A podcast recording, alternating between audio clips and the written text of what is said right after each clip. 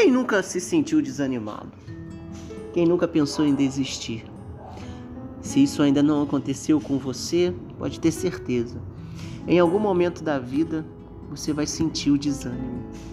Eu quero pensar o ânimo de três formas: o ânimo como uma atitude interior, o ânimo como uma força de ação no mundo, o ânimo como um incentivo mútuo para vivermos em comunidade. Como uma atitude interior, nós podemos pensar o ânimo a partir do texto de João capítulo 16, quando Jesus ele prepara os seus discípulos para o que eles iriam enfrentar. Jesus ensina algumas coisas. Primeiro, no versículo 1, para eles não tropeçarem. Segundo, versículo 4, para que eles se lembrem do que foi ensinado. E no versículo 33, para que possamos ter paz nele, em Jesus.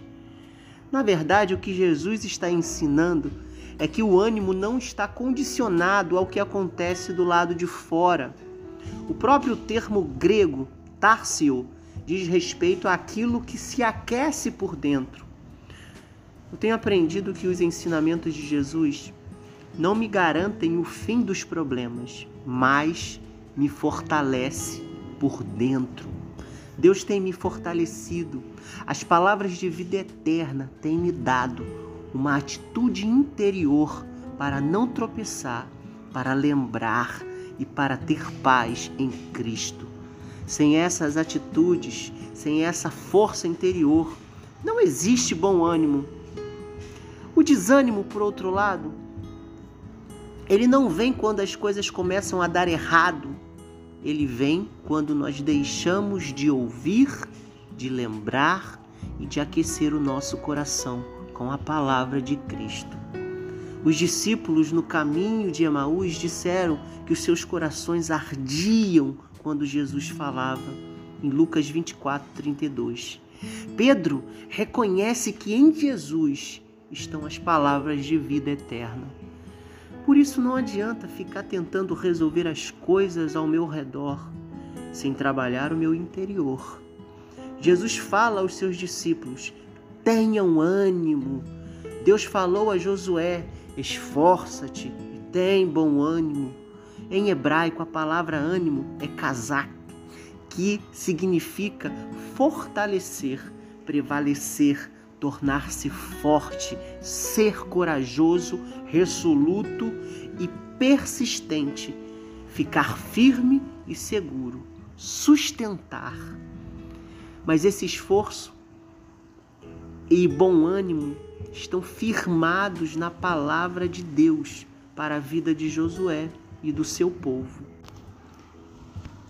Esta é a grande diferença não adianta ficar em, tentando encontrar força e ânimo em mim mesmo, pois o que aquece, o que me fortalece a alma, vem da palavra agindo dentro de mim, pelo mover do Espírito. Portanto, minha atitude interior tem sido simplesmente deixar fluir a palavra e o Espírito, que o ânimo ele vem de dentro. Muitas vezes nós nos esforçamos tanto para encontrar a solução para os nossos problemas, achando que se isso acontecer, viveremos animados. Ficamos buscando em uma palavra amiga, ficamos buscando em uma expectativa de, em função dos nossos relacionamentos, encontrar o bom ânimo. Mas na verdade, ele só vem de uma atitude interior para que não tropecemos, de uma atitude interior que nos faz lembrar de Cristo e nos faz encontrar a paz, não dentro de nós, mas a paz que existe nele, porque ele é a nossa paz.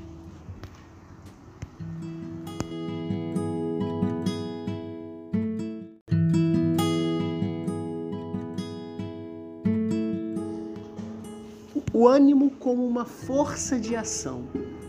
bom ânimo como uma atitude interior, como nós já falamos, nos leva a agir no mundo e não a reagir ao mundo.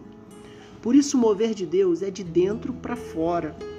Quando não temos essa atitude interior, ficamos à mercê das forças externas e passamos a tomar a forma do mundo. Mas a palavra de Cristo dentro de nós não nos deixa tomar a forma deste mundo. Ela nos desafia a transformar a nós mesmos pela renovação do nosso entendimento. Romanos 12, de 1 a 2. Há um impacto no mundo ao nosso redor quando nós somos transformados pela renovação do entendimento em Cristo, ao invés de tomarmos a forma do mundo, ao invés de nos conformarmos a este século. Este impacto não está condicionado ao mundo ao meu redor. Por isso, não adianta ficar tentando cristianizar as formas de ser no mundo, para que os conflitos internos sejam mais suaves. Porque, na verdade, Todos os dias nós somos confrontados dentro de nós. Isso mesmo, lá dentro, nas nossas intenções e motivações do coração, são separados pela palavra de Deus.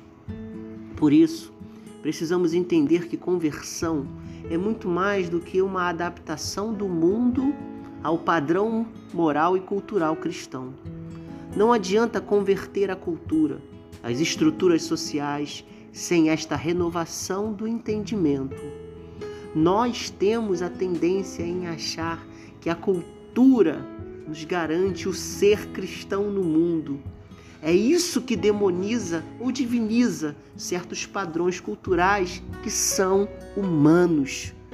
Eu tenho entendido que muito do meu desânimo está na decepção provocada pela expectativa que tenho do que é ser cristão. Ficar tentando modelar o caminho Cristo a qualquer padrão cultural não significa ser cristão. Isso que o jovem rico não entendeu e o que eu tenho muita dificuldade hoje de aplicar na minha vida. Porque não é sobre moldar o que está fora, não é sobre sistematizar formas de ser no mundo. O ânimo e a renovação vem de dentro e, no, e nos leva a agir no mundo em função de uma realidade que é meio insondável, porque não penetra no coração, não se vê e não se ouve. Talvez esse seja o grande problema. O bom, o bom ânimo não é motivação nem satisfação em função do que acontece fora de mim. Eu oro e busco em Deus que eu possa experimentar essa boa, perfeita e agradável vontade de Deus através da renovação, porque é daí que vem o verdadeiro ânimo. E a nossa busca, a minha busca, tem sido compreender essa boa, perfeita e agradável vontade de Deus. Mas isso só é possível quando eu sou transformado de dentro e por isso a minha ação no mundo ela se torna uma ação não em função do que está acontecendo fora, mas em função do que Deus está fazendo aqui dentro. Por isso, todos os dias é a carne militando contra o espírito.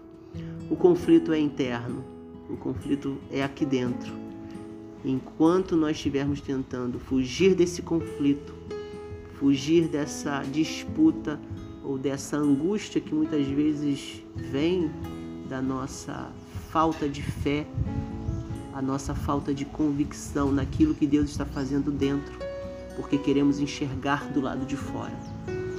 Esse é o grande conflito. Mas Deus, ele tem nos fortalecido o nosso interior, por mais que por fora Pareça que estamos nos desgastando por dentro, o Senhor vai nos fortalecendo todos os dias, de glória em glória.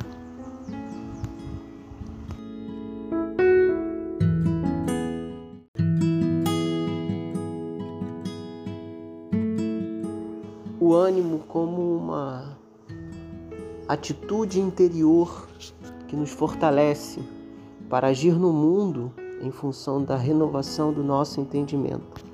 Só tem sentido se a gente pensar isso, se a gente experimentar isso em função da nossa comunidade de fé, da igreja, do corpo de Cristo, o lugar onde aqueles que compreendem a fé caminham, discipulam-se uns aos outros e buscam ser a imagem do Deus em Cristo Jesus. Buscam a, a plenitude do amor, da ação no mundo. Isso só é possível quando nós experimentamos o viver, o congregar. E esse problema do desânimo na igreja não é algo recente.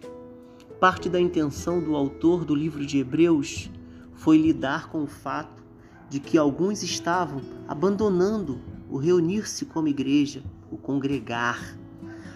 Nesse tempo, a apatia e a apostasia, que é o abandono da fé, foi uma realidade da igreja, porque logo após a morte dos apóstolos houve um esfriamento, porque havia uma expectativa imediata da volta de Cristo e isso não se, não se consumou como aquelas pessoas esperavam.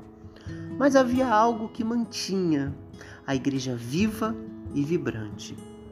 Hoje as pessoas querem uma motivação para manter a sua pegada.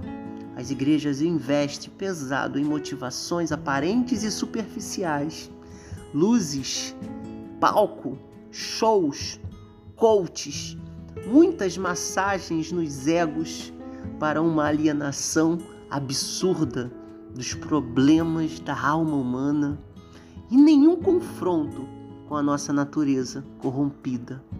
Tudo isso estão nos transformando em uma assembleia de pseudo-santos, pirracentos, infantilizados, que já deveríamos ter condições para receber alimento sólido e sermos mestres, mas ainda temos que voltar ao leitinho, como o autor de Hebreus nos lembra no capítulo 5, de 12 a 24.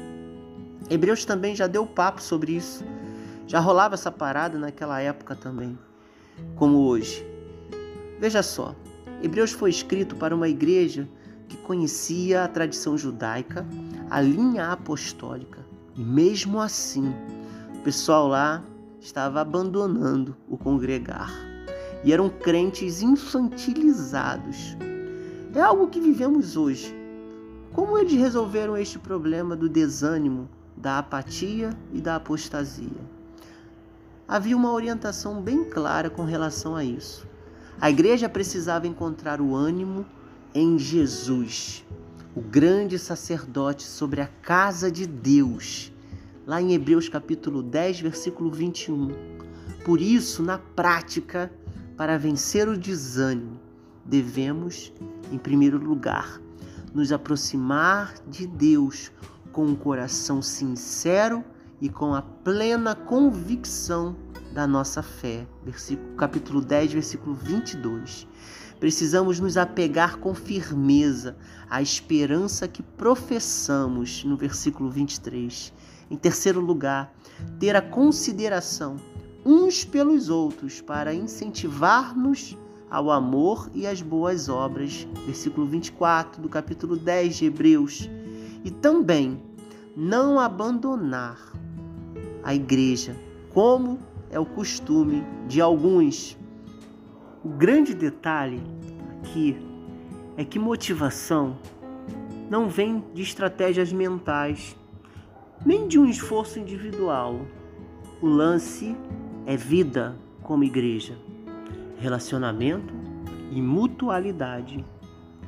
Eu ouço muitas pessoas dizendo que precisamos ter um líder que nos motive para que haja ânimo na igreja. O que precisamos é romper com esse mito. Nós jogamos na conta da liderança a nossa responsabilidade. Ela é de cada um e de todos ao mesmo tempo. Eu creio que um dos momentos mais lindos do culto É quando a igreja, a congregação, se torna protagonista. Quando não é por causa da oratória eloquente, nem dos louvores bem cantados. Naquele momento em que todos passam a ser parte do que está acontecendo. Digo todos, todos fazendo parte. Não porque alguém disse, não porque alguém motivou, mas porque todos, movidos da mesma responsabilidade de adoração diante de Deus, se colocam diante dele em humildade, em reconhecimento, em contrição, em esperança, em fé, experimentando do amor da graça e sendo despertados para, movidos pela graça, a igreja possa agir no mundo. Não precisamos de uma pessoa conduzindo, precisamos que todos possam entender o que é fazer parte. E quando entendemos o que é fazer parte, somos motivados, ainda que não haja vontade do nosso coração, de continuar, porque somos parte. Nesse momento, o ânimo brota como fruto de uma experiência mútua, viva e comunitária. Por isso, diante de tantas lutas, de tantas pessoas desanimadas, frustradas com a sua experiência religiosa, eu tenho entendido de Deus que nesses momentos de dores, de decepções, nós temos uma atitude interior que o Senhor Jesus nos desafia. Essa atitude de encontrar nele a paz. Nós temos, através dessa atitude, uma força para agir no mundo e não permitir que o mundo determine quem nós somos. Não nos conformemos a este mundo, mas transformando a nós mesmos pela renovação.